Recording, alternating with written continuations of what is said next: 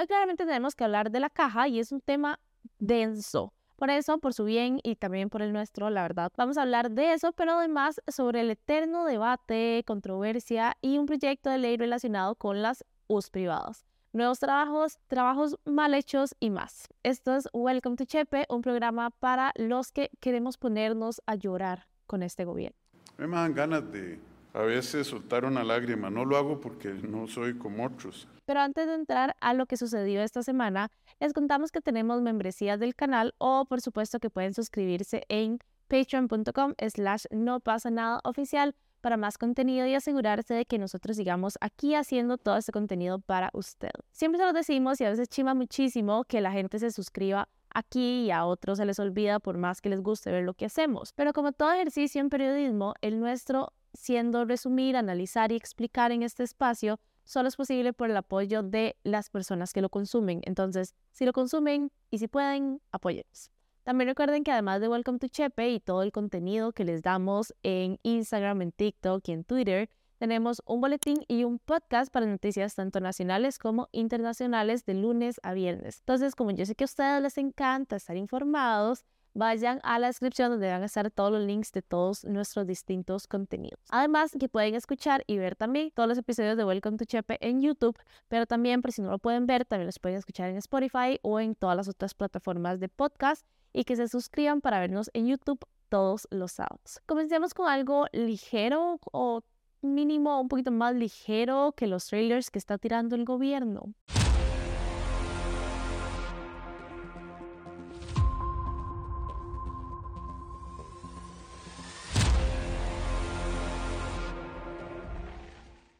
Michael Bay le queda corto a mi chiquito. Empecemos hoy hablando de Ariel Robles, el diputado del Frente Amplio que tiene como objetivo, y cito, garantizar tarifas justas en universidades privadas. El eterno debate de las US públicas versus US privadas, pero esta vez no es de quién es mejor, en vez es de cómo se cobran las dos porque según don Ariel los costos de las privadas son completamente exagerados. El proyecto se basa en dos artículos de la Constitución Política.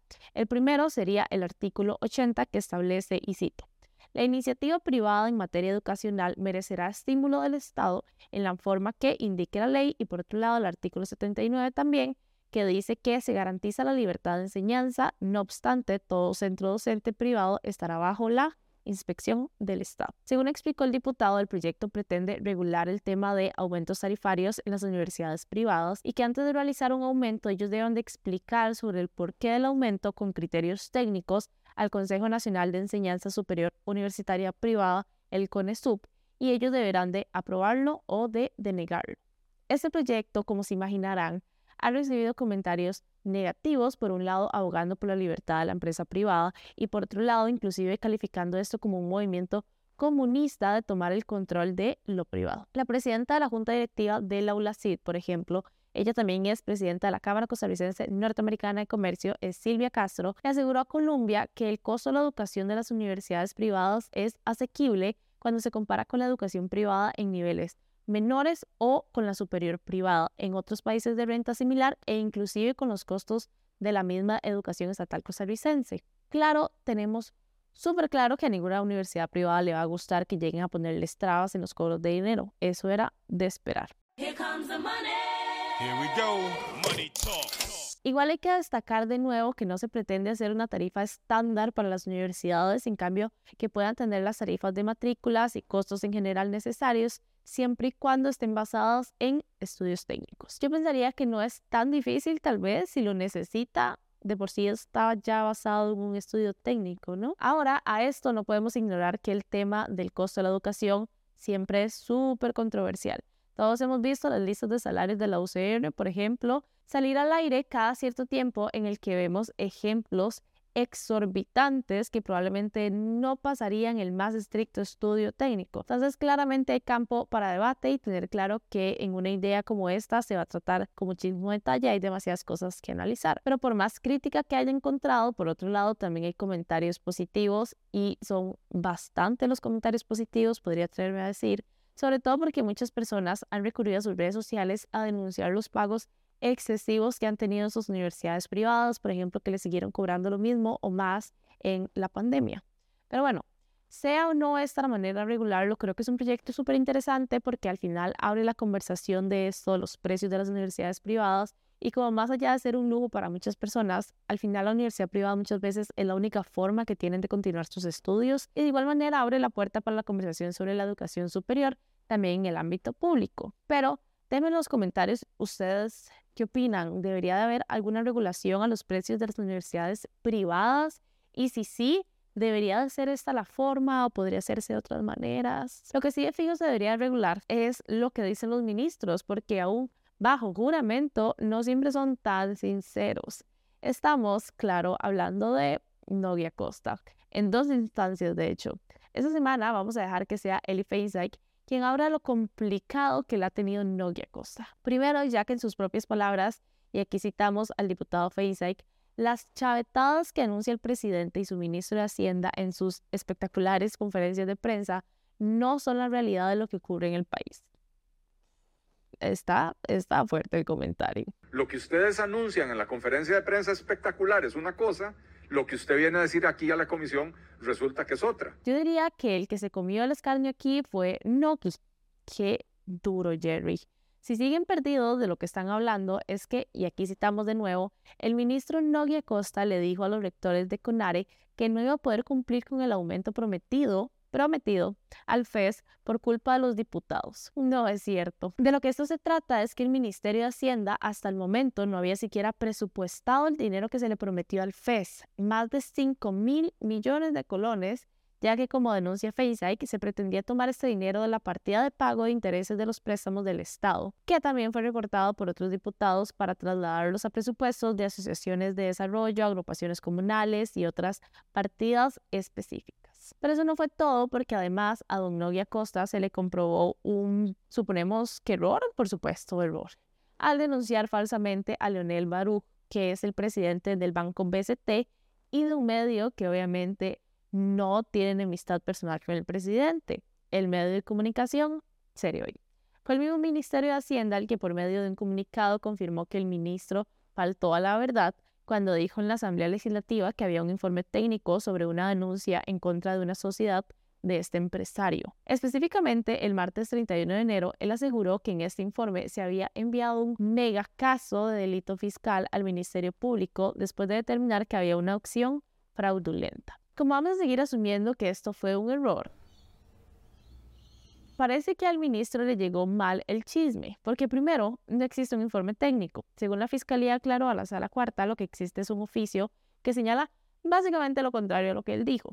Ese documento firmado por la directora de Fiscalización de Tributación, que es Carla Salas, concluye varias cosas un poco diferentes a lo que dijo el ministro, que la sociedad está debidamente inscrita, que está al día y que no es posible calificar su declaración como fraudulenta. Debido a esto, diputados del PUSC, del Frente Amplio, del PLP y de Liberación Nacional expusieron que el diputado faltó a la verdad aun cuando estaba bajo juramento. Ahora, yo no sé ustedes, pero esta no sería la primera vez que vemos a un ministro del gobierno intermediar en un proceso que parece tener que ver con un medio de comunicación que no le gusta al gobierno y que termine en una especie de condena legal.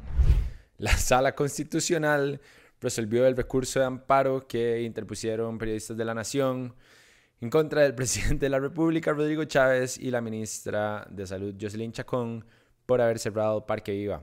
Si no, esta sería la primera vez, y es que tampoco hemos escuchado que Chávez tenga riñas personales o quiere destruir a medios de comunicación. Ahora sí, empezamos con lo denso. Hablemos de Rodrigo Chávez y su realmente obsesión con la caja, como ya esa es la palabra, obsesión.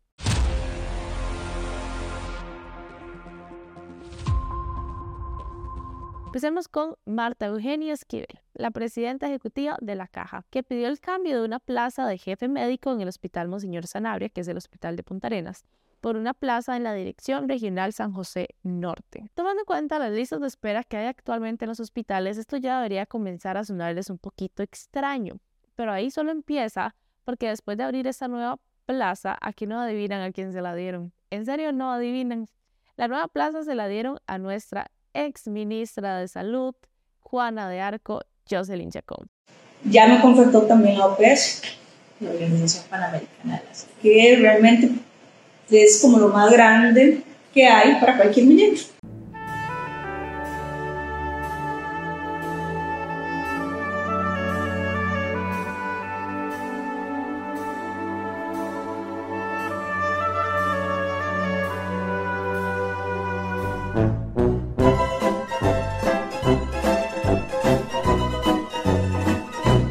Piensan que esto se debe a Hello and welcome amigos. Today I'm going to be showing you how to make a super easy homemade chorizo. Según explican en un oficio del lunes, por orden de la gerencia general, revisaron cuáles plazas tenían al menos seis meses sin un funcionario y así fue como encontraron esta plaza que cambiaron por la dirección. No, es que coincidencia. Un puesto que según nos han contado, sí era muy necesario llenar por una factura que hace falta en el hospital, pero que les habían asegurado que no habían plazas disponibles, entonces no se podía poner este puesto. Un reporte indica que este informe no detalla funciones, ni alcances, ni los objetivos de este puesto. A la vez tampoco explican por qué se decidió poner a Chacón en el puesto sin haber hecho ni siquiera un concurso o sin siquiera poder como agregar las facultades que hacen que ella sea apta para este puesto. Por su lado, el gerente médico dijo que todos los procedimientos se dieron como tenían que ser y que Chacón llegó al puesto por petición de Wilman Rojas, jefe de despacho de la presidenta ejecutiva de la Caja. Ahora, ¿Qué pasa? Bueno, resulta que acontece que a personas que trabajan en la caja eso no les gustó del todo. Empezando por grupos sindicales que han rechazado esta decisión y han entrado palabras como tráfico de influencias, así como han criticado el sacrificio que están haciendo de un puesto médico por uno administrativo en medio de la crisis en las listas de espera. Hernán Serrano, que es el secretario general del Sindicato Nacional de Administradores de Servicios de Salud y Afines del Seguro Social, SINASAS, comentó a teletica.com que eso se define como totalmente improcedente, incorrecto y hasta vulgar. Luis Chavarría, que es secretario general de la Unión Nacional de Empleados de la Caja y la Seguridad Social, UNDECA, agregó también en este medio que esta decisión es un paso más en todo el autoritarismo que se está dando dentro de la institución. Ricardo Solano, que es secretario general del Sindicato de Trabajadores de Farmacia de la Caja Costarricense del Seguro Social y afines, SINTAF, lo describió como un nombramiento a dedo. Actualmente la Auditoría Interna de la Caja abrió una investigación del caso, así se lo confirmó Olger Carrillo Sánchez, que es el auditor interno de la institución, ante una consulta que hizo Cere hoy. Ahora les hago una pregunta.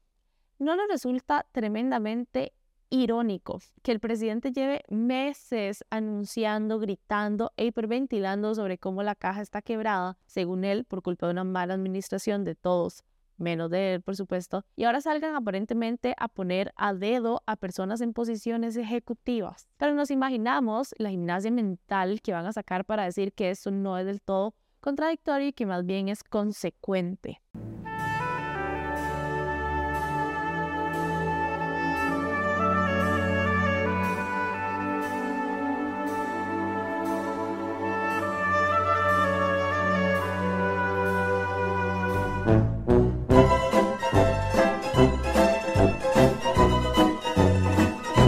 Entonces, sí, hablemos de cómo el presidente dice, insiste y presenta trailers para seguir confirmando que la caja está quebrada.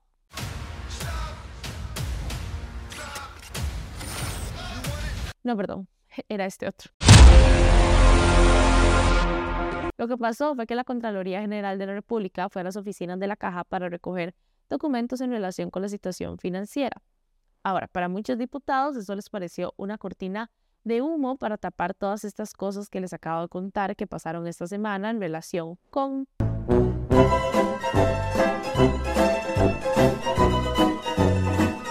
Entre otros temas, y es que es casi imposible pensar lo contrario, esta semana no hubo consejo de gobierno por un anuncio urgente relacionado con la caja. Con todo el descontento que hay en este momento hacia la caja desde fuera y desde dentro, uno hubiese pensado que iba a ser para hablar de algo de estos temas. No. Pero bueno, di no, urgente, claro, hay nuevos papeles, hay nuevos informes, planes o algo que se tenía que hablar ese mismo miércoles con tanta urgencia en vez de la conferencia de prensa. No, no, no. Es una información que ya teníamos, tal vez un poquito más puntual. Como para darle el beneficio de la duda, podemos decir esto. Todo lo que hablaron se divide en cinco puntos. Primero, según dicen ellos, matemos un mito, la caja no es caritativa ni universal. Nada es gratis alguien tiene que pagar. Explica a la presidenta que en la caja se atiende a cada persona que se acerca a pedir ayuda, sin importar si cuenta con seguro o no. Sin embargo, los pagos de estas personas no aseguradas las tiene que pues cubrir alguien y termina siendo el Estado, quien actualmente tiene una factura de 2.4 billones de colones. Segundo, administraciones irresponsables. Obviamente está acentuada ya que es el mejor gobierno de toda la historia, según los comentarios de YouTube. No tomaron las acciones para proteger las finanzas de la institución, así como, según explicó la presidenta, beneficios adicionales de los que gozan los trabajadores. Tercero, cifras maquilladas. No se respetan las reglas contables nacionales e internacionales.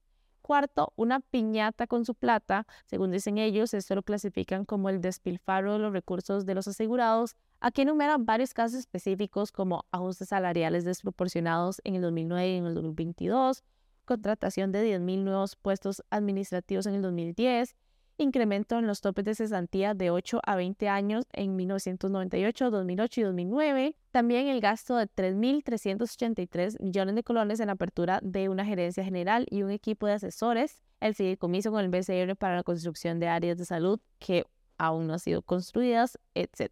Y el quinto y último punto que dieron fue una red de cuidos. Estructuras internas que se tapan y nadie es responsable. ¿Se acuerdan de la noticia que les conté antes de esta? de esos redes de cuido también. Es muy vacilón, ¿no? Hemos llegado al punto que ni siquiera vergüenza le da a ella decir que existe una red de cuido. A ella. A ella. Básicamente, Esquivel aseguró que estos problemas económicos se vienen acumulando desde los años 90 y que esto lo hace financieramente insostenible y volvió a asegurar, al igual que Rodrigo Chávez, que la caja sí está quebrada porque tiene más gastos que ingresos. Chávez después dio sus propias palabras y hoy la verdad es que les voy a ser muy honesta, no agregó absolutamente nada a la conversación. Como una podría tener diferentes opiniones de si Esquivel agregó cosas que se conocían o si siguió diciendo lo mismo que ha dicho siempre o lo que sea. Todo bien. Pero Chávez me atrevo a decir que no agregó absolutamente nada a la conversación. Pero al final ni siquiera lo digo yo, lo dice él mismo.